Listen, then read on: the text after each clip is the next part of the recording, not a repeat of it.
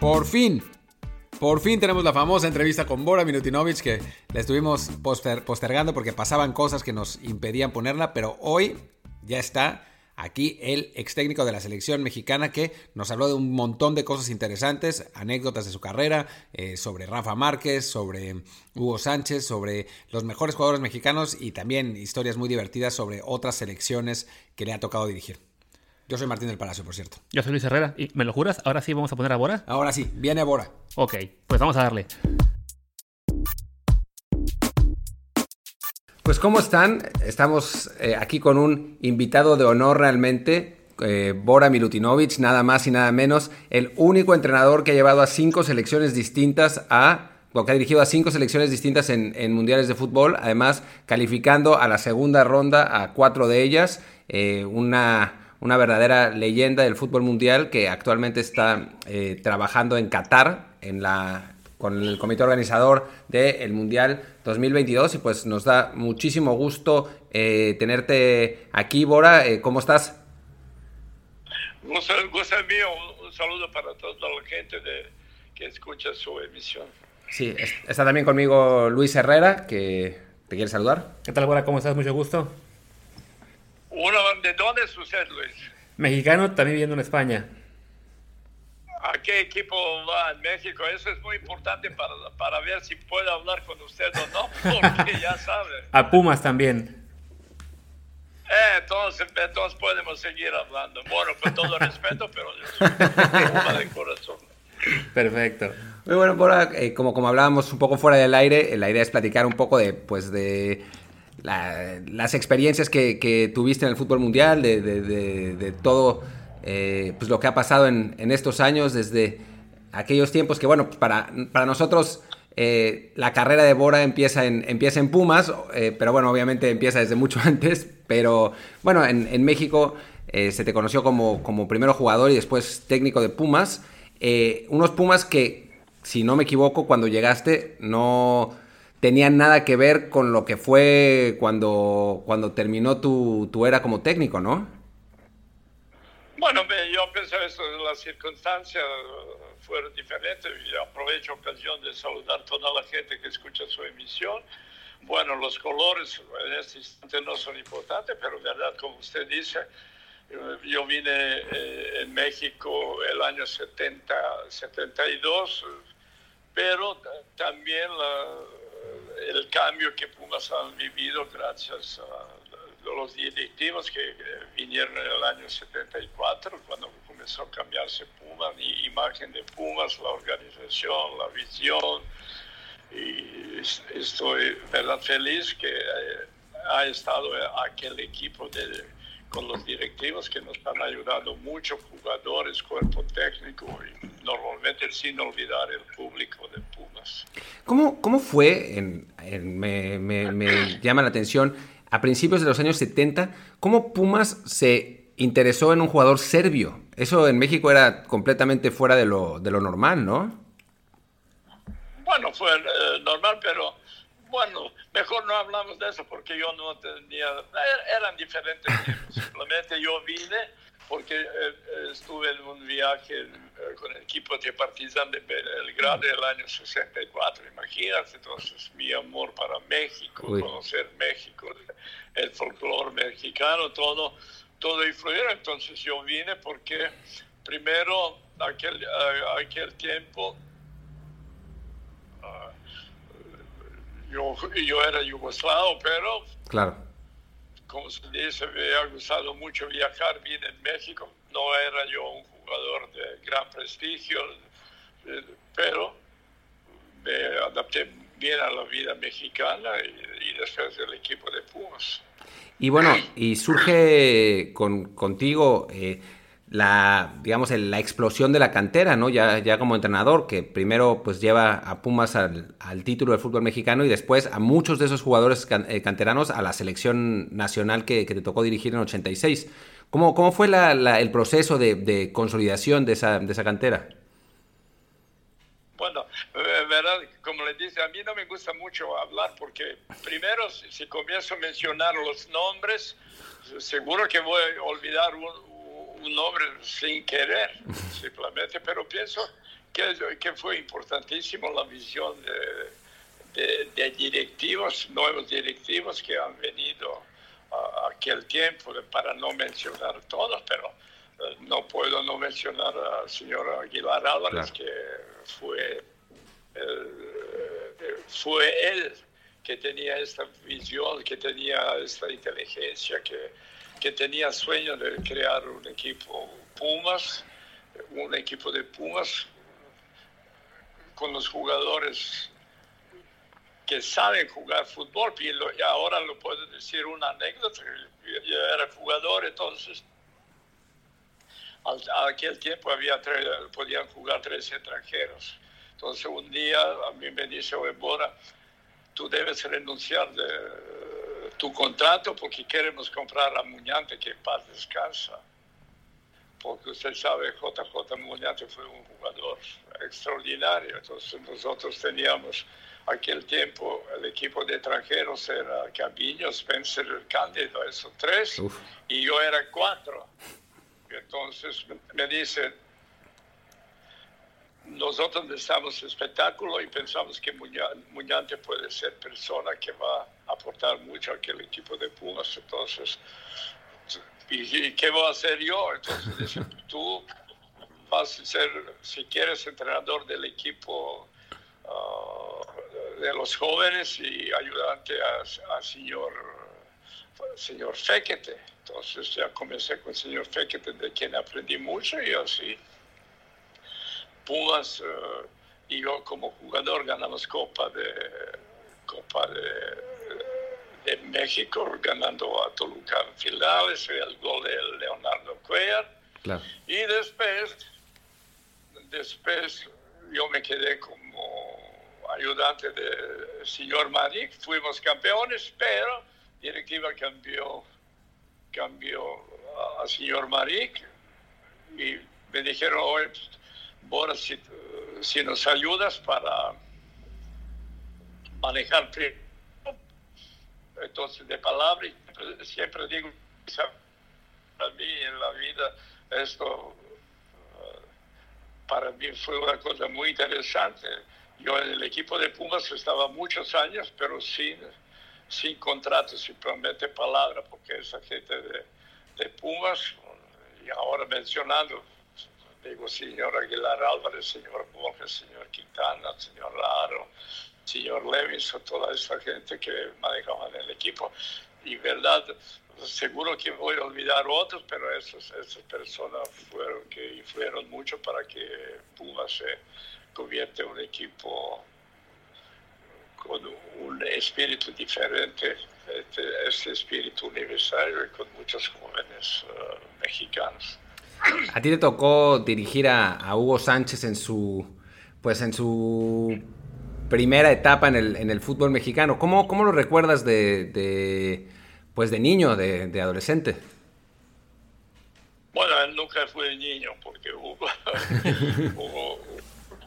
bueno, pero Hugo fue un, jugador diferente, tenía una personalidad, tenía calidades futbolísticas, entonces a, a, mí me orgullece que ha tenido suerte de estar a tiempo cuando surgió Hugo que usted se recuerda, él jugaba selección olímpica, fue mejor jugador de Cannes, eh, fue en Tunisia el campeonato del mundo de 18 años.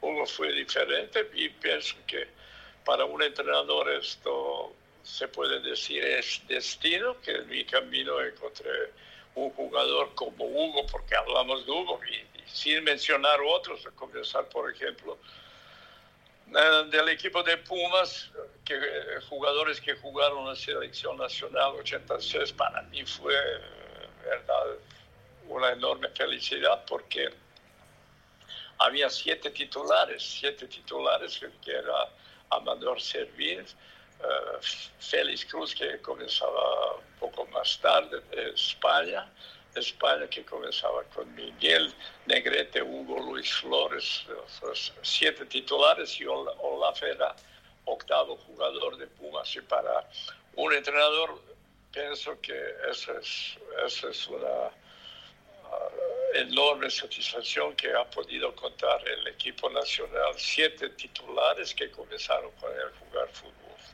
Oye, además, eh, además, Hugo empezó, al principio de su carrera era extremo izquierdo, ¿no? No era el, el 9 que, después se hizo eh, famoso mundialmente. Bueno, pero Hugo normalmente diferente tiempo, diferente época, pero él tenía calidades y da enorme alegría que el, puesto que él comenzó a jugar con Pumas en la temporada 77-78 fue el centro delantero conjuntamente con, con Cambiño. Y imagínate, Hugo y Cambiño eran garantía de gol. Increíble. Y, y gracias a ellos eh, también espectáculos. Y pasando, pasando un poco al, a la selección mexicana, eh, fue, digamos, una, un proceso pues poco común en México, ¿no? Porque pues, era el Mundial en, en, casa y te dieron a los jugadores mucho tiempo, te dieron eh, una, pues un control que quizás no, no sería fácil hacerlo en este, en este momento en, en una selección nacional. ¿En qué momento? ¿Ahora o aquel momento? Bueno, en, en, aquel momento supongo que difícil, ahora mucho más difícil, pero, pero en ese tiempo sí se...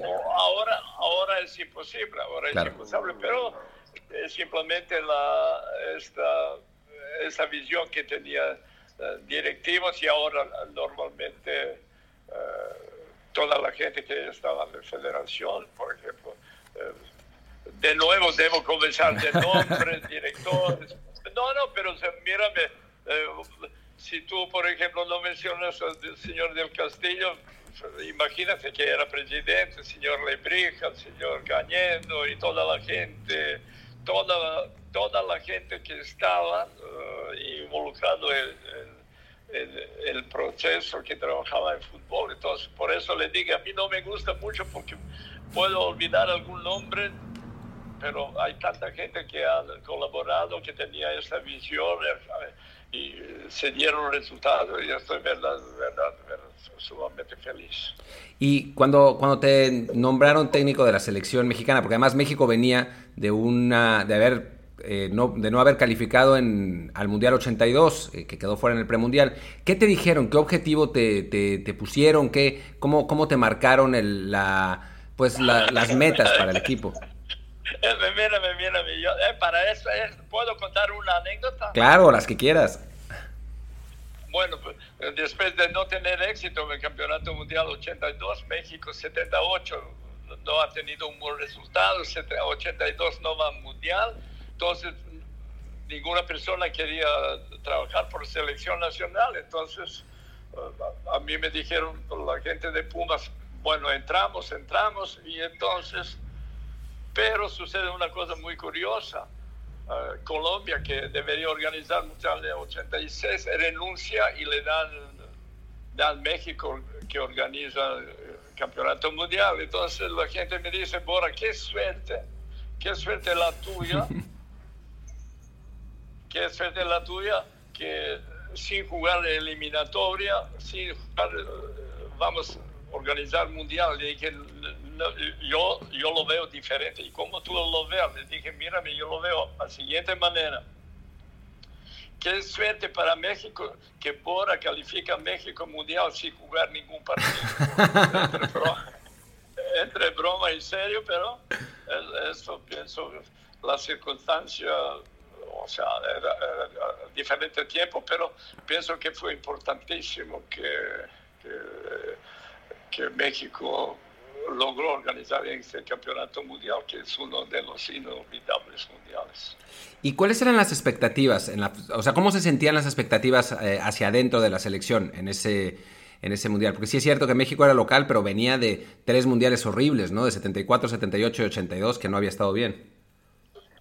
Bueno, pero también es cuestión de sueños. Yo pienso que eh, tener sueños y había, o, o sea, primero debemos ser conscientes que los jugadores de Pumas, sobre todo de Pumas y América, que la mayoría, tenían éxito en el plan internacional. El Pumas, por ejemplo, fue campeón de, CONCACAF eh, dos ocasiones y eh, campeón de, campeón de Interamericana ganando Nacional el año 81. Entonces, esos resultados, la calidad de jugadores y ese deseo de eh, lograr resultado positivo, o sea, ¿verdad? Como dice, uno debe soñar y debe hacer eh, todo lo posible para lograr. Teníamos calidad, entonces no dudamos que podemos eh, lograr un resultado diferente que otras veces y normalmente soñar de, ir, de ser campeones del mundo. Y te, además te, bueno, tenías a los jugadores, ya no me acuerdo bien si, si entrenaban eh, todas las semanas contigo, pero sí, sí, si no mal recuerdo, los tuviste un año entero, ¿no? Pues, usted se recuerda bien. Si hay alguna cosa que no se recuerda, yo le voy a dar todo por escrito. Nosotros bueno, le quiero el problema del fútbol mexicano, aquel tiempo, la experiencia internacional. Cuando digo experiencia internacional, uh, los jugadores, uh, los jugadores tenían capacidad, pero también no, muchas veces no es consciente dónde, dónde se encuentra. Entonces jugamos partidos amistosos y uno de los partidos más importantes para nosotros fue el partido contra Italia. Contra Italia que se jugó el, el año 83. Entonces se jugó el 83. Entonces mucha gente me preguntaba, Bora, ¿por qué? ¿Por qué vas a jugar contra Italia? Yo lo quiero recordar que Italia fue con el señor Verso fue campeón del mundo 82, un gran equipo. Entonces le dije, nosotros hemos tenido, hemos tenido 10, 10 resultados positivos y un empate. El partido número 12 fue contra Italia en Roma. Y entonces nos dimos cuenta dónde estamos. ¿Cómo, cómo quedó ese partido? 5-0 Italia. pero, pero, mírame, eso lo quiero decir. Eh, el, importante fue, el, importante fue exactamente eso, que uno muchas veces dice, uno de los grandes problemas de la gente es que no es consciente quién es y dónde está. Entonces perdimos 5-0 y nos dimos cuenta que debemos tener una diferente programación, prepararnos a una diferente manera y entonces la gente aceptaron los cambios y una de, las cosas importantísimas fue que deberíamos eh, el año 85-86 trabajar como el equipo, o sea, yo he tenido jugadores conmigo, era, primero comenzamos con 18, después 19, después 20, 21 y el, puesto número 22 nunca ocupamos porque era puesto pues de, para Hugo. Entonces nosotros trabajamos, entrenamos, viajamos eh, en Europa, viajamos en Asia, viajamos a África, viajamos a América del Sur y, entonces eh, jugando tantos partidos, entrenando una manera que yo pensaba que era importante, logramos que un equipo sumamente competitivo. Y, y, gracias a estos entrenamientos y esta preparación, eh, preparación sobre todo eh, táctica, táctica y mental nos hizo que fuimos un equipo competitivo. No competitivo, muy competitivo. Y si mal no recuerdo, un par de años más tarde, antes del, antes del Mundial, se jugó un, un triangular con... que fue Inglaterra? Un cuadrangular con Inglaterra, Alemania y Argentina, ¿no? Si no, si no, si no me equivoco. Si, me, si, usted repite la pregunta. Sí, que, que unos años más tarde, justo antes del Mundial, se jugó eh, un, jugaron un cuadrangular sino, en el Estadio Azteca con, con, Inglaterra, Alemania y Argentina, y a México le fue bien. Sí, o sea... Bueno, mírame, mírame, mi querido, hablaremos más tarde de eso, pero eh, ese, ese, ese, ese, torneo más tarde se convierte en, eh, eh, o sea, en torneo de confederaciones. Entonces, mm. Pero este torneo era trova general para el Mundial 86, donde jugaba Inglaterra, campeón del mundo, Inglaterra, Italia y Alemania. Esos tres equipos más México. Y entonces, gracias, gracias al resultado, pues nosotros fuimos primero, ganamos a Inglaterra 1-0, Alemania 2-0, empatamos con Italia 1-1 y ocupamos primer lugar. Esto fue un resultado súper positivo y sobre todo que nos demostró que tenemos con que con que jugadores de calidad y además jugadores de calidad, el público del Estadio Azteca fue maravilloso. Y ya, ya una vez eh, llegado el Mundial, hubo cierta polémica con, con, que Hugo se sumara tarde, ¿no? Eh, había como, según lo que recuerdo del, tiempo, a mí yo tenía nueve años, pero bueno, lo que he leído después. Eh, ¿Qué, tenía usted? ¿Qué tenía un... Nueve años.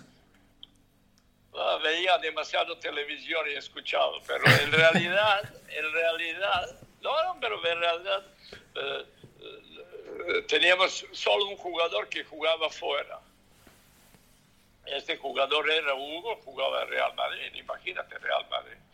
Hugo jugaba Real Madrid, entonces eh, nunca hemos tenido más de, de 20 jugadores, porque jugador 21 escogimos el último, el última, el último mes antes del Mundial y el número 22 era Hugo. Entonces Hugo alguna vez venía a jugar, pero no había necesidad porque Hugo tenía calidades y tenía su puesto asegurado. Y ¿cómo fue, cómo fue preparar al equipo mentalmente para enfrentar el Mundial en casa? Ese primer partido contra Bélgica en el Estadio Azteca, repleto con 120 mil espectadores, que era lo que le cabía entonces. Eh, ¿cómo, ¿Cómo fue ese, ese trabajo con, con los jugadores, que pues, la enorme mayoría nunca habían jugado un mundial? Bueno, no importa.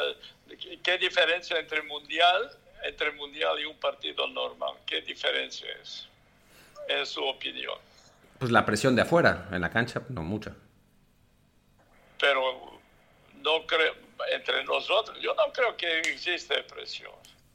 La presión no existe, presión uno crea a sí mismo, simplemente uno, decía yo, nosotros, miran, de aquí hasta, de aquí hasta el Estadio Azteca es un kilómetro y medio, no hay más. Pero es muy fácil llegar, pero más más difícil, y eso debemos pensar, de lograr éxito, dar alegría a, nuestra gente. Y entonces hemos tenido una preparación uh, mental jugando contra mejores equipos del mundo. Por ejemplo, jugamos cuatro veces contra el equipo de, Argentina, dos veces jugó a Diego y cuatro veces empatamos a uno en Puebla, en Monterrey en Monterrey, en Los Ángeles y Buenos Aires. Y esto nos ha demostrado que tenemos jugadores capaces. Y todos esos partidos jugamos sin Hugo. Entonces teníamos jugadores capaces. Y uno demuestra su capacidad de mejor manera cuando juega contra mejores. Jugamos contra tantos equipos importantes, logramos muy buenos resultados. Entonces esto era eso era suficiente de tener confianza, creer en la cosa que hacemos y hacer, como siempre, su máximo esfuerzo. Y... para... Sí, sí, perdón.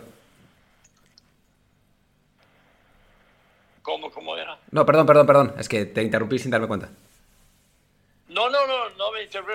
Entonces teníamos ese espíritu extraordinarios y tenemos nuestros códigos que hemos respetado y gracias a eso podríamos lograr que ese resultado que, que todo el mundo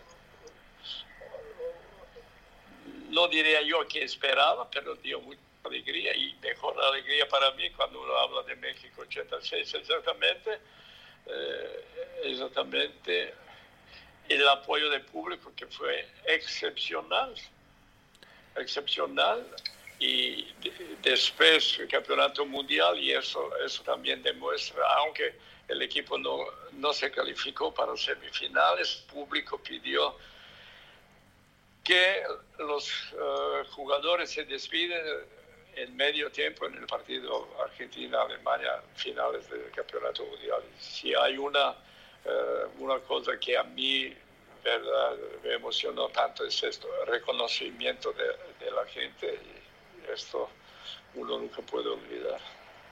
En ese tiempo nadie hablaba del quinto partido, como dicen ahora, no, eso no, no era para nada tema de, de conversación. Eh, pero bueno, ahora sí, y a la gente se le olvida que México sí llegó al quinto partido, ¿no? Que, que fue, que fue en México 86. Bueno, no, nosotros, nosotros, bueno,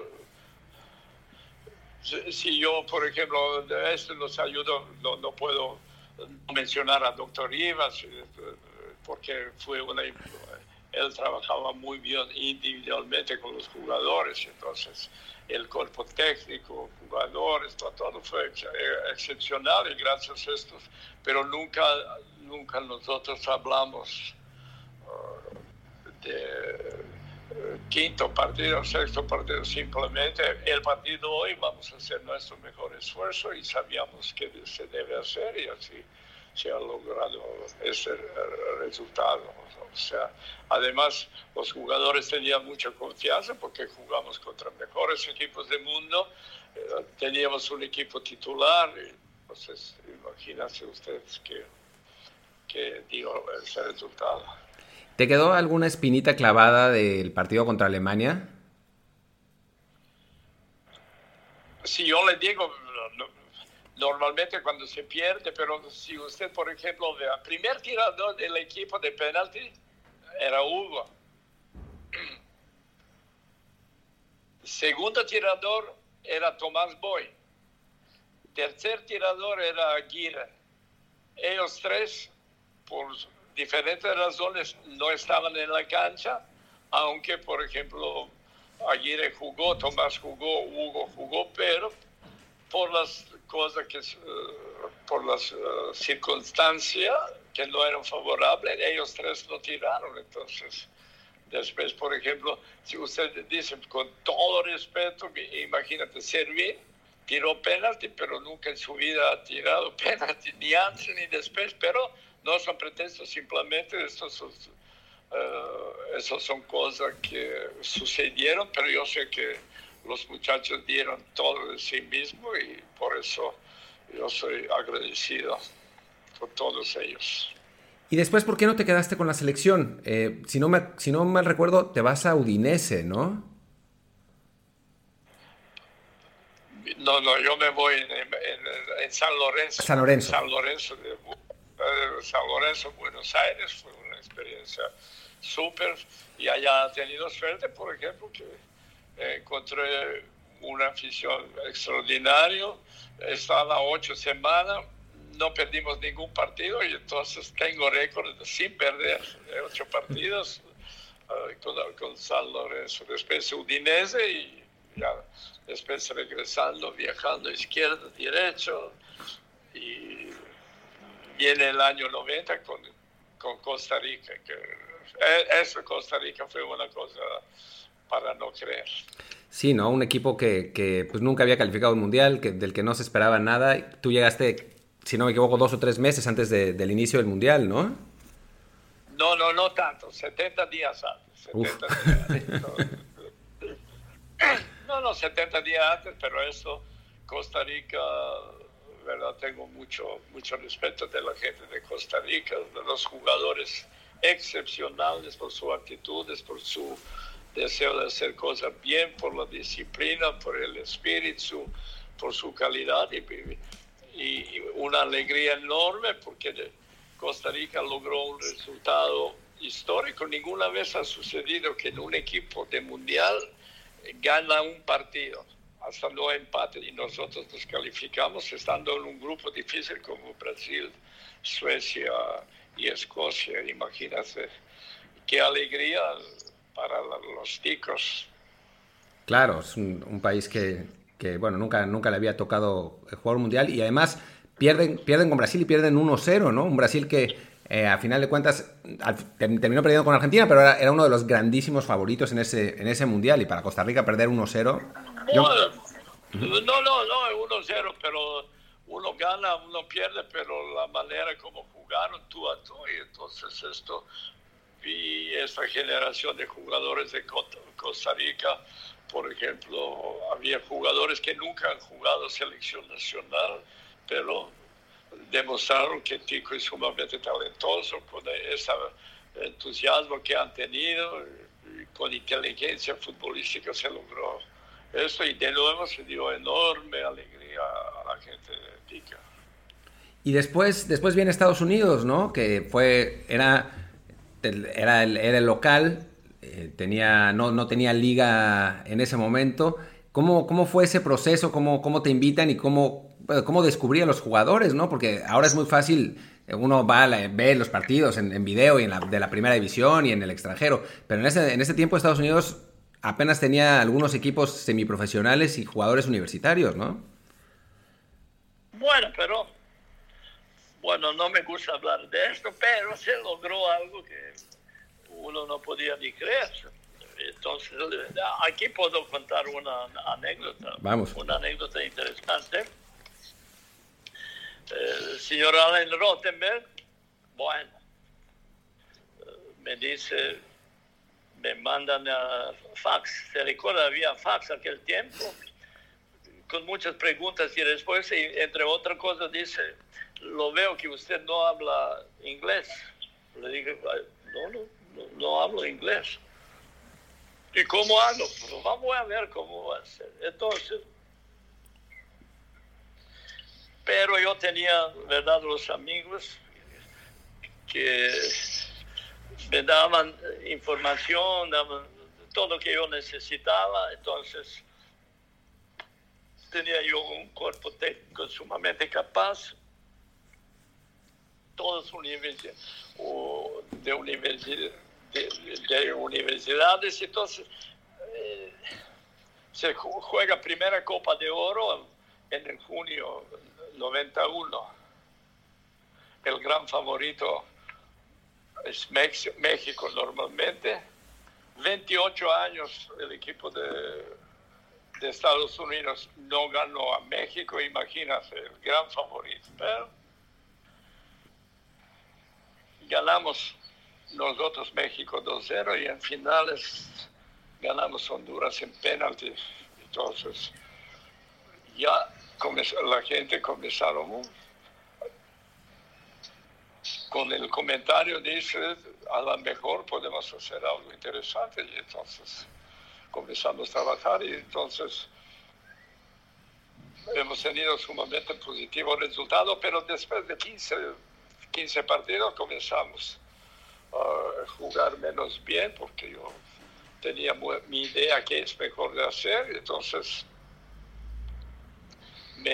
pero mi inglés cada día era mejor. Entonces me llama señor Allen Rottenberg, me decía que quería hablar conmigo. Le dije, mira, señor presidente, pero verdad, yo hago todo posible para,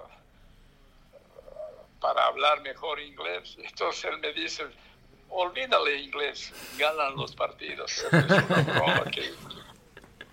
Entonces, es una cosa que eso me ha ayudado y más tarde a mí eh, que el idioma no es, no es importante, el idioma no es importante, pero es importante cómo tú compartes, qué empatía tienes con jugadores y que el equipo de Estados Unidos fue un equipo sumamente capaz.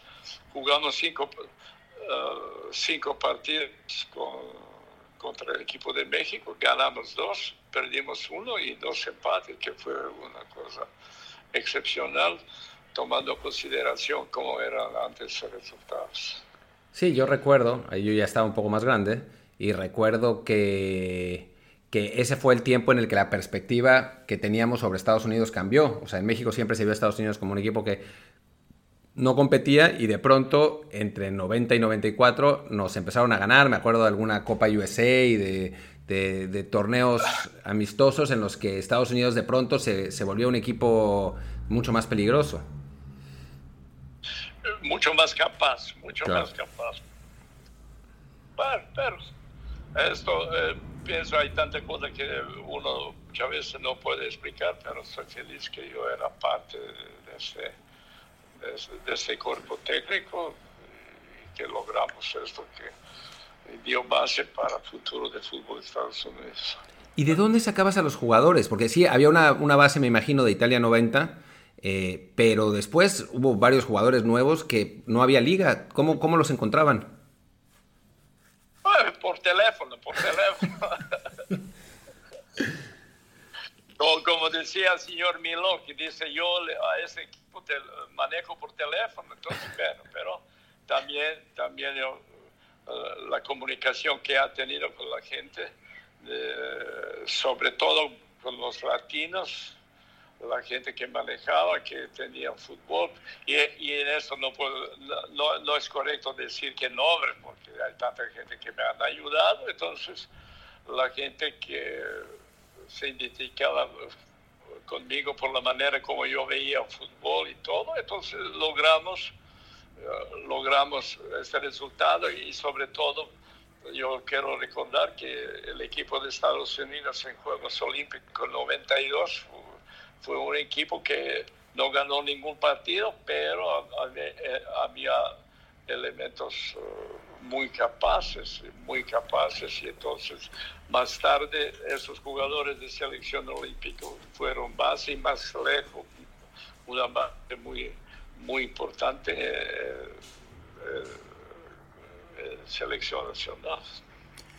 Y bueno, ya que llegó la, la experiencia de dirigir la Copa del Mundo desde el 94, pues por un lado, bueno, tenías ya la experiencia de haber dirigido en México 86, pues un mundial en México, pues con toda la pasión que existía en nuestro país por, por el fútbol, y de ahí el salto a dirigir en Estados Unidos, pues en un país en el que el deporte pues no era tan popular en ese momento ni de cerca a lo que era México. O sea, ¿qué fue diferente en ese sentido? O sea, ¿Cómo se sintió ese contraste entre dirigir el mundial en México y el mundial de Estados Unidos?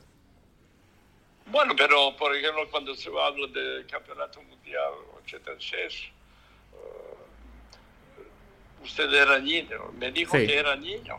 Sí, también. Entonces, antes, antes del partido contra Bélgica, no funcionaba el sonido en el estadio. Y entonces el árbitro habla, llama al equipo para saludar el himno nacional, pero no hay sonido. Y entonces Tomás Boy nos comunicamos así, dice, ¿qué hacemos? Le dije, pónganle mano, firme, y comienza a, cantar, comienza a cantar himno nacional. Y eso pienso que esto fue un momento inolvidable. Cuando el público vio que no, no trabaja sonido, cuando vio jugadores de México con el saludo ese tradicional, comenzaban cantar himno nacional, imagínate, 120 mil están dando México.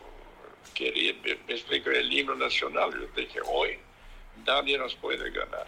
Y, así fue, ganamos, con, se recuerda el primer gol de Quirarte, y después de Hugo ganamos a Bélgica 2-1 y eso, la conexión con la gente del estadio fue extraordinaria. Entonces, uh, son las cosas que uno no puede explicar. ¿Y en Estados Unidos?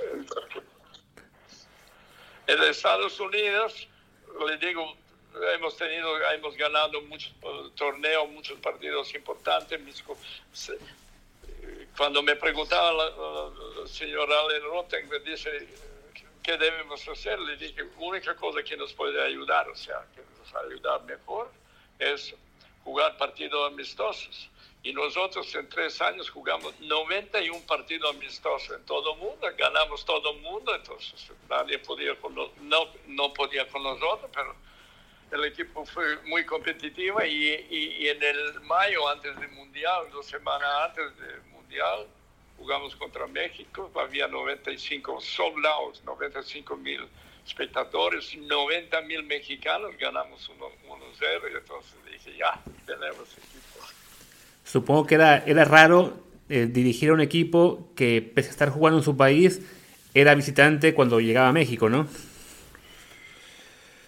Bueno, pero eh, jugar contra México es un sentimiento especial, pero también eh, el espíritu que tenían mis jugadores, imagínate, todos universitarios, todo ese, espíritu que han venido y además tácticamente jugaban con una precisión increíble, entonces calidad nos sobraba y por eso eh, nosotros logramos ganar el primer partido contra el equipo de, o mejor dicho, segundo partido contra el equipo de Colombia 2-1 y eso nos dio posibilidad de crear esa sensación. Perdimos contra Brasil el 4 de, de julio, pero la gente se recuerda de este equipo con, con mucho respeto. Sí, fue como el, la, la digamos, el paso de la adolescencia a la adultez del fútbol de Estados Unidos, ¿no? A partir de ahí, al año siguiente se crea la MLS y ya se vuelve completamente profesionalizado el fútbol allá.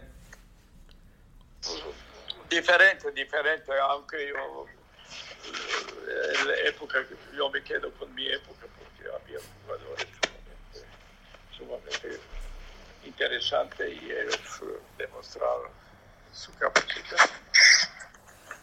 Por ahí, después, después de Estados Unidos, te toca, hablando en mundiales, dirigir a Nigeria, que fue, digo, yo, yo recuerdo algunas eh, anécdotas de, esa, de ese tiempo, que no sé si son ciertas o no, porque están en el, en el imaginario colectivo, pero de, lo, lo, que me acuerdo es que llegas, llegas con Nigeria e incluso antes del mundial había un, un presidente nigeriano que que no te quería mucho y que se muere de un infarto como una semana antes del Mundial.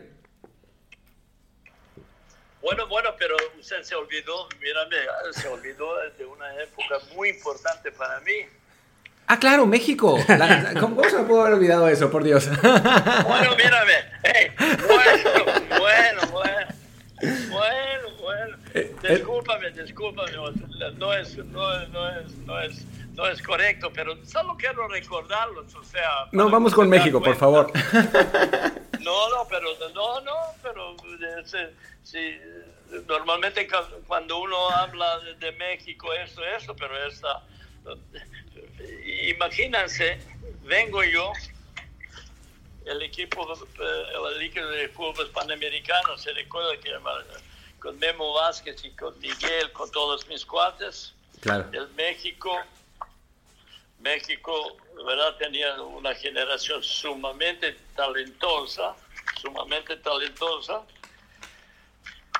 Y de nuevo allá con, con Quirarte, con Carlos de los Cobos, con, con profesor de preparación física, todos nosotros trabajamos. El equipo se califica para Juegos Olímpicos jugamos Juegos Olímpicos, perdimos contra Nigeria, perdimos contra Nigeria, perdimos contra Nigeria, pero, perdón, eh, perdimos contra Nigeria, pero ganamos, ganamos Italia, ¿se recuerda? Pero claro, gol de Palencia. Una, una, generación sumamente, sumamente talentosa y ganamos eh, tercer lugar a Copa de América 90 97, con mejor goleador que era Hernández. Claro. Y entonces esa, esa generación uh, nos calificamos para Mundial sin problema, pero ya me dieron la gracia, entonces yo, yo me fui con Nigeria.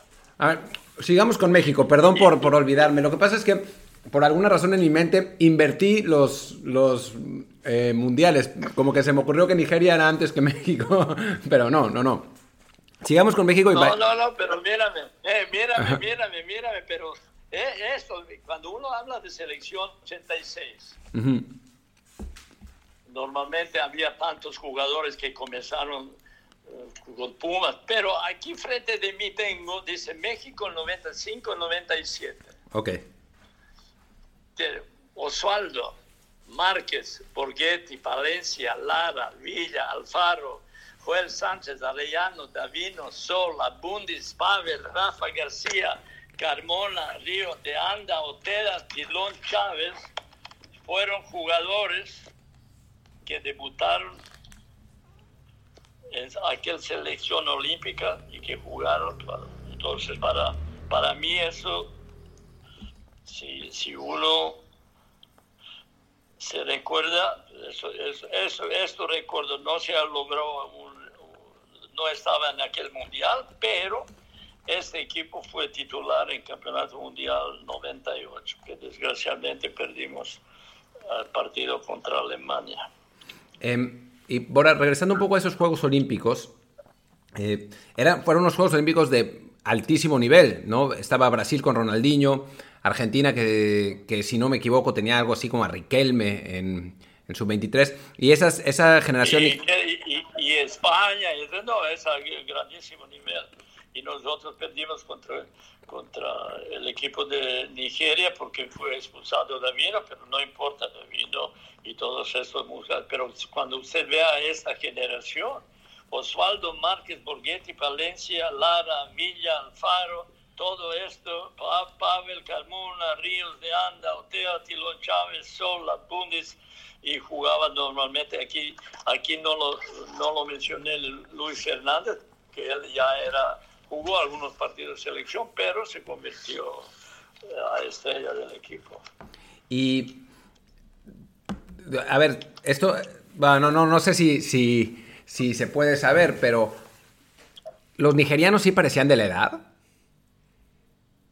Los nigerianos sí parecían tener la edad, porque yo me acuerdo que alguna vez, platicando en corto con uno de los jugadores de esa selección, me contaba que el... Pues digamos que tenían varios jugadores que estaban por encima de la edad, esa, esa selección de, de, Atlanta. Bueno, pero no, no, no, creo que eso pudiera influir. Esto puede influir a los, a los jugadores de sub-19, sub-17. Aquí tal vez puede influir, pero los jugadores de sub-23 no pueden influir porque ya es una edad que no se siente esta diferencia, pienso mm. Y me acuerdo además de ese partido con Nigeria que México, digo, tal vez es mi, mi, memoria de adolescente, ¿no? Pero yo creo, a mí me pareció que México fue, fue mejor que Nigeria ese partido. Bueno, mejor, pero eh, digo, Uh, desgraciadamente, desgraciadamente, desgraciadamente, eh, expulsión de Davino nos perjudicó porque jugamos con 10 jugadores todo el segundo tiempo, pero, pero también eso, ese partido fue importante porque jugaste con un equipo tan competitivo como es la, el equipo de Nigeria. Entonces, Medalla de oro, además. Eso, no solo medalla de oro, la calidad fue excepcional de esos jugadores, pero no esos jugadores, por ejemplo, en Copa de Oro, eh, Copa de Oro, que nadie daba nada a nuestro equipo, logramos tercer lugar, perdiendo en un partido inolvidable contra el equipo de Brasil 3-2, aunque hemos tenido ventaja 2-0. Sí, con, me acuerdo. Ah, recuerdo a Camilo Romero de lateral derecho ahí. Eh, creo que hasta un gol no, hizo. No importa, pero no, es correcto porque todos, pero se, esas son cosas que suceden, ¿qué vamos a hacer?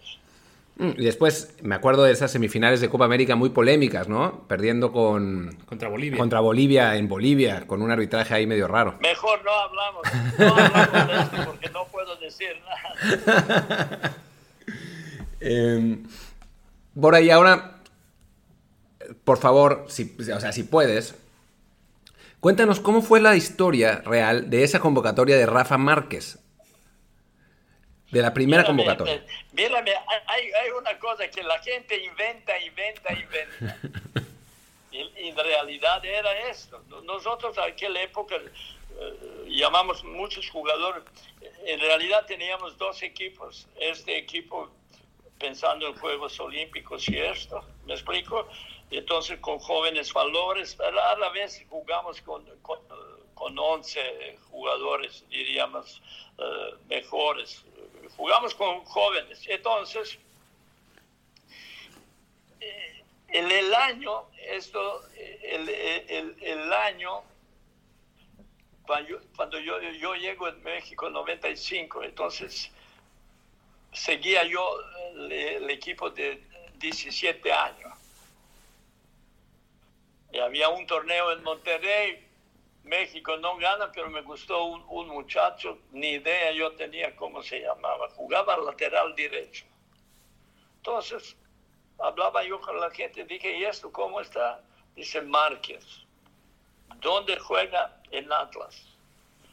Hablo con Quirarte, le dije, ¿lo conoce? Dice, sí, sí, Rafa. No, me dice Márquez, no me dice Rafa. Entonces, ahora jugamos nosotros contra el equipo de... Jugamos contra... Vamos a jugar contra el equipo que Maturana Ecuador. manejaba. Ecuador. Ecuador. Ecuador.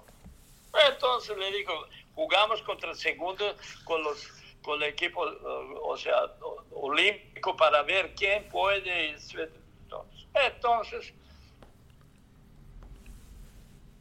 yo, yo llamo a federación y me dice, oye, Bora, ¿cómo está? Dije, dije llámale ese, ese Márquez de, eh, llámame este Márquez de, de Atlas. ¿no? Yo una idea tenía que, que había, bueno, nada. Entonces, sale la lista y me dice Fernando Quirate, que lo saludo a él y Carlos de los Cobos y todos, y Ariel, que trabajamos todos juntos, me dice, oye, Bora, te equivocaste. ¿Cómo me equivoqué? Pero tú llamaste Márquez, pero no llamaste Márquez Rafa, si otro Márquez. Yo le dije, yo ni idea, póngale otro Márquez. Pues bueno, no, no hay ningún problema, pero entonces, ¿qué hacemos con otro Márquez? No pasó nada. Llámale él. Y, y, fue tan así que otro Márquez jugó primer tiempo y otro Márquez Rafa segundo tiempo. Y entonces ese partido fue importante porque había muchos, por ejemplo, Borghetti también debutó en ese partido. Además hizo gol, ¿no? Sí, sí, pero le digo, eso son cosas que suceden, pero después hicieron que Bora se equivocó y todo, que, que dicen que quiere, pero no me equivoqué porque yo llamé Márquez, pero a, a dos.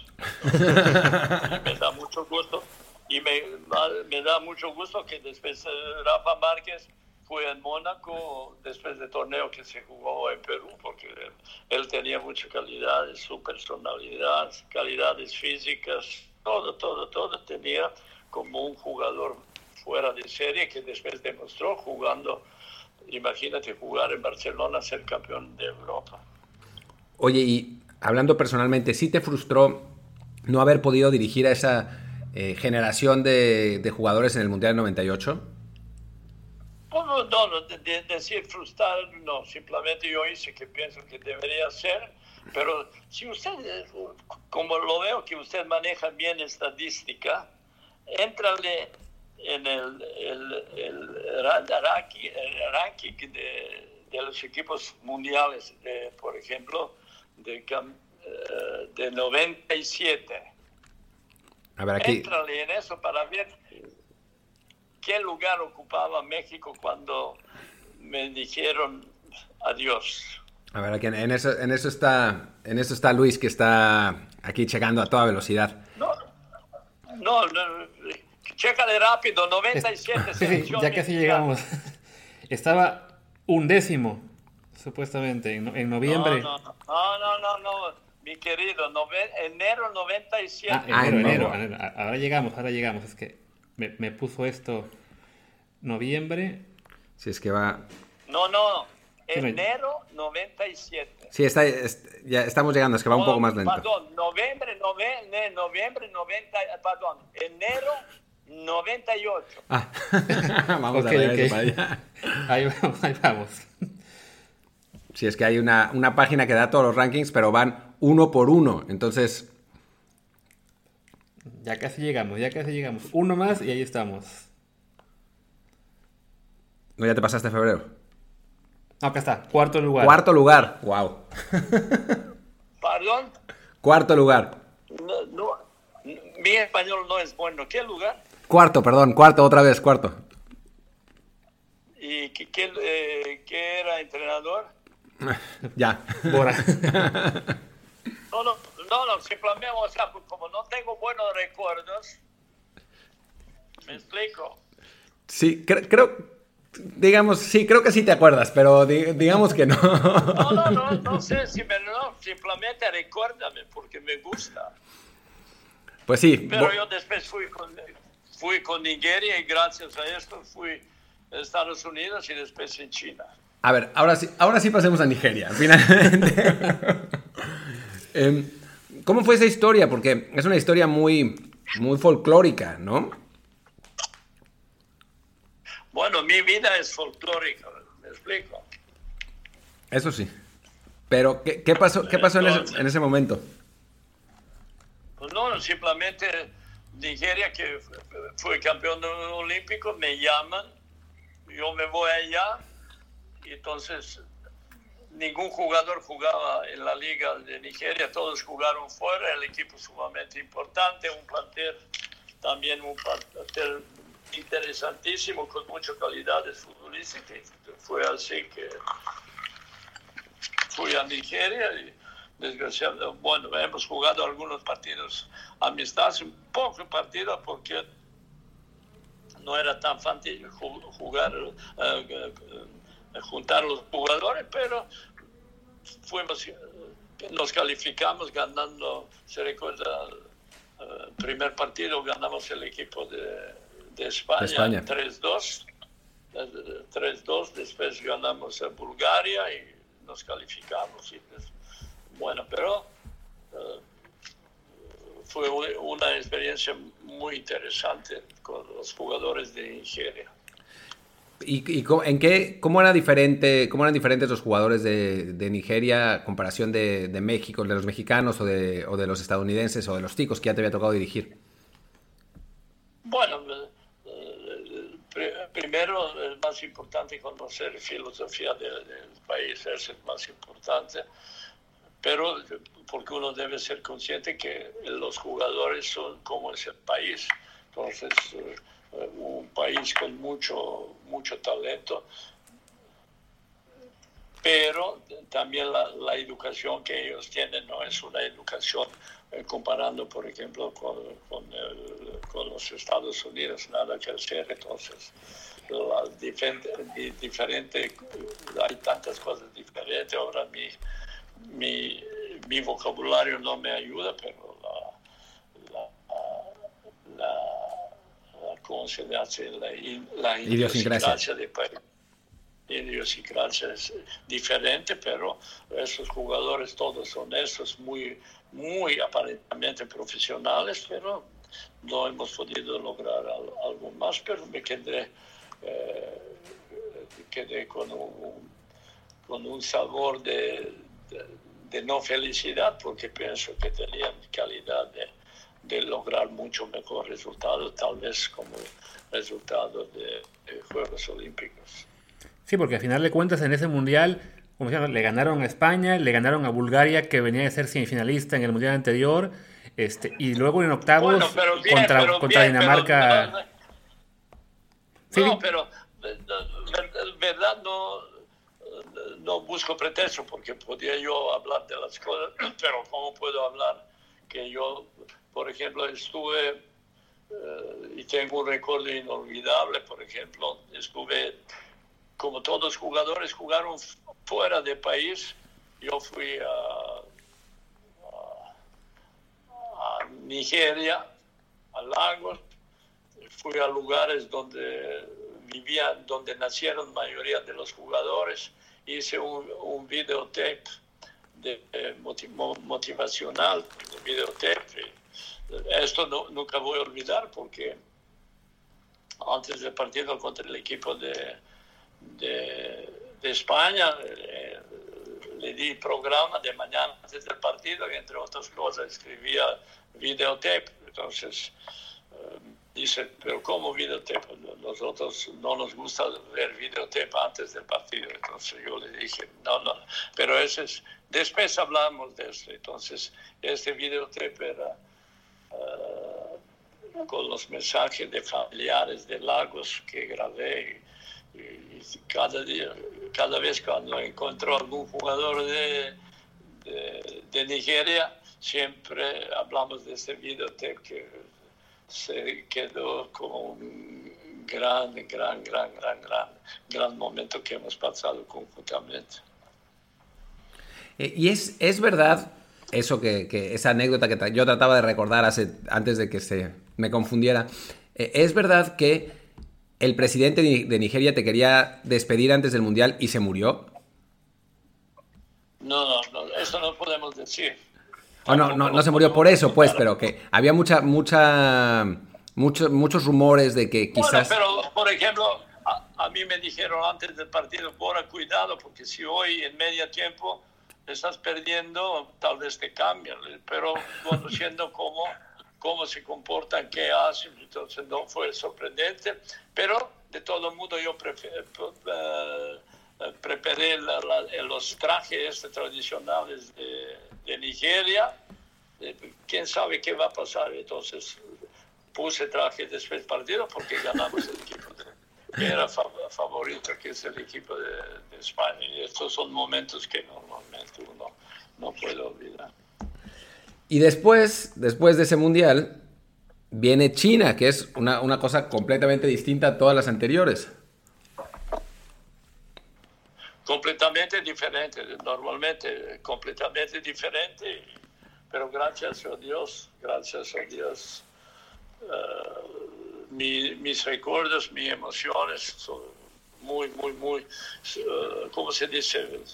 Mi, estoy muy cercano de filosofía de los chinos. Comencé como entrenador de, más uh, el año 77 aquella China, aquel Beijing, con Shanghái, todo, pero estoy también feliz que hemos logrado calificarse para el campeonato mundial, dando alegría a, la gente china. Apenas 500 millones vieron último partido para, para el eliminatorio, pero bueno, 500 millones no es nada. y China además que desde entonces no ha podido volver a calificar a ningún mundial. Bueno, de esto no, me gusta hablar, yo solo hablo de mi equipo, que fue un equipazo. ¿Y cómo, cómo, fue, cómo fue el proceso de construcción de ese equipo? Porque también eh, lo mismo, si no me equivoco, no había una, una liga profesional en China. Eh, es un país enorme con, con, un, montón de personas. ¿Cómo, cómo, cómo fue ese proceso de formación del, del equipo chino?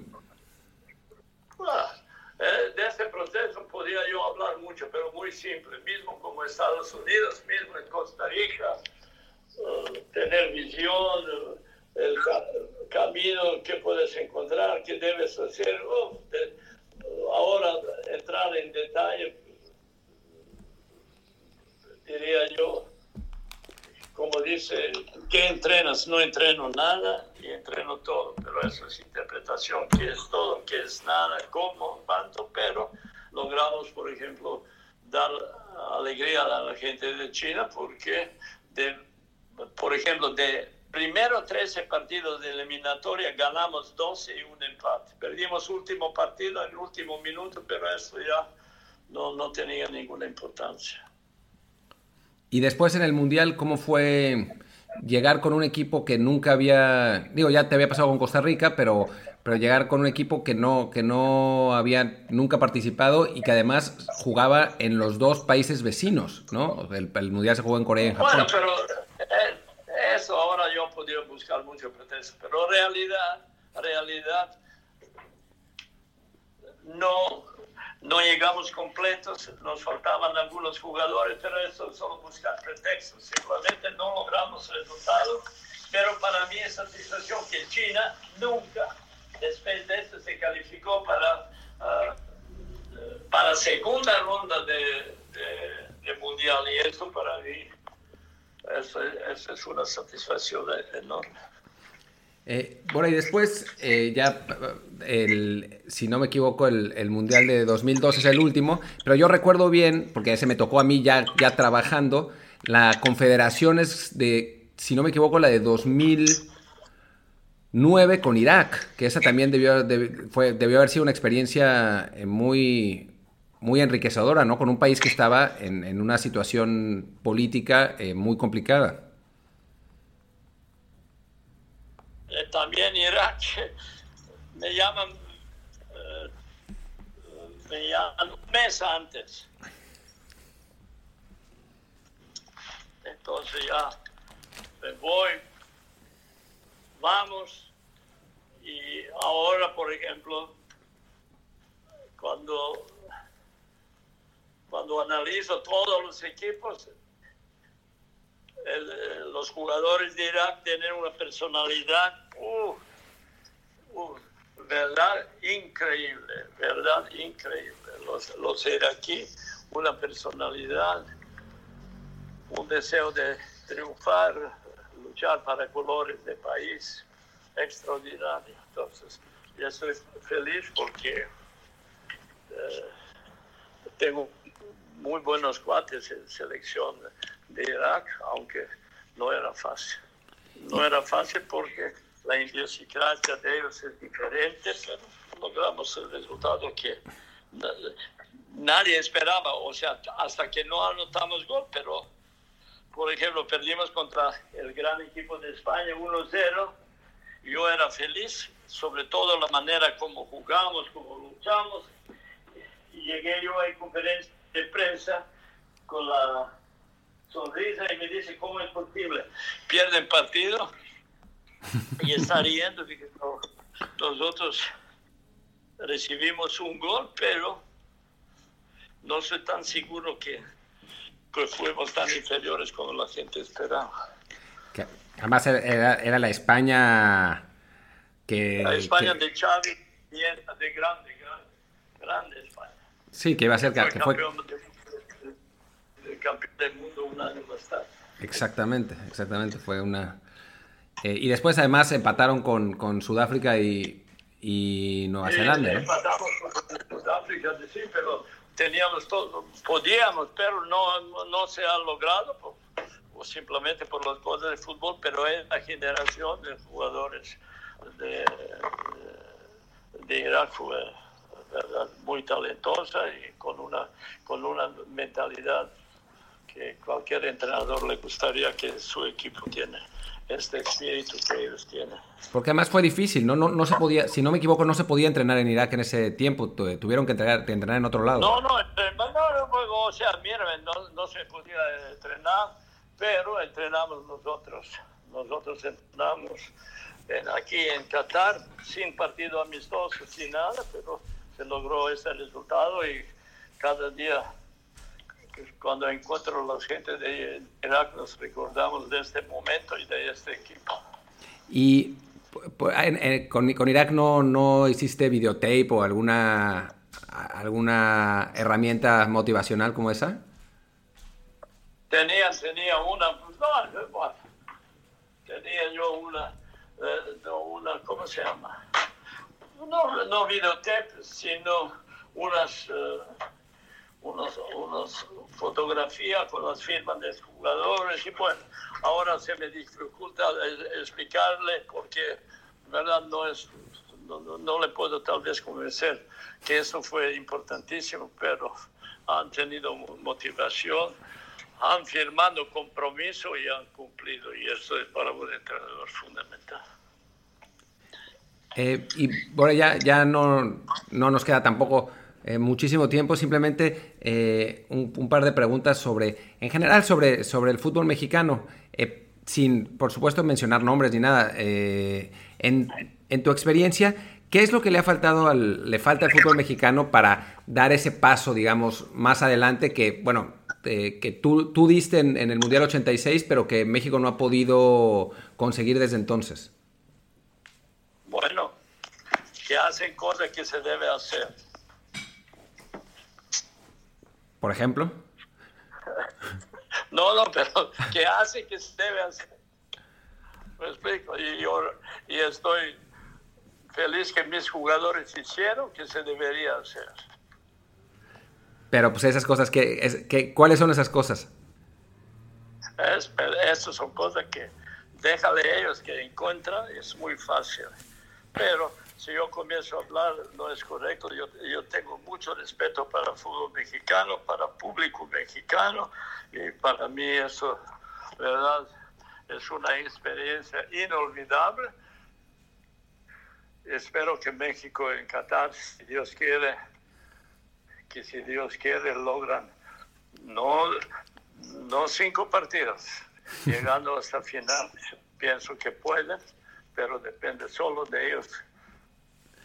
Y tú eh, en Qatar ahora, ¿cómo, ¿cómo estás? ¿Cómo se vive? ¿Qué, qué, tal, ¿Qué tal es la vida por ahí? Bueno, ahora en, esa, en esos momentos no es la vida, todo es bajo control, pero que lo quiero decir simplemente eh, el problema con el coronavirus, como todo el mundo esperamos que termine y esperamos que todo va a estar bien para que la gente de Qatar prepare, o sea, se juega ese mundial y demuestra que un, partido, un país con la visión puede lograr las cosas maravillosas. Y por, por lo que has visto de todos este, estos años que llevas en Qatar, eh, ¿cómo, ¿cómo va a ser el mundial a nivel organizativo? O, de nivel organizativo, seguro, casi perfecto. Si uno puede hablar de perfección, de calidad de fútbol, espero que va a ser diferente que el mundial que se jugó en Rusia. en, cuanto a calidad de fútbol, ¿tú crees que va a ser más calidad? No, yo digo espero, mm. no digo que va a ser. Espero que va a ser más calidad de fútbol. Y cuanto a organización, eh, va a ser casi, casi perfecto. Pues bueno, creo que ya está. No, no sé si, si, tú no tienes nada más que decir, Luis. No, yo creo que solamente agradecer a Bueno, podemos... no, pues solo darte muchas, muchas gracias. Bueno, yo le agradezco mucho. ¿ah? Yo le agradezco mucho que se recordaron de mí. Pero, ¿qué le recordarme? ¿Qué, el, eh, enero 98, ¿qué, qué, qué posición ocupamos? En México de hecho, México terminó en 97 en quinto y en enero de 98 estaba, subió a cuarto con Bora Milutinovic como técnico de la selección. Gracias, señor. Bueno, eh, eso es una alegría. Bueno, una alegría. Entonces, que Dios los bendiga y ojalá, ojalá que regresamos en normalidad más pronto posible.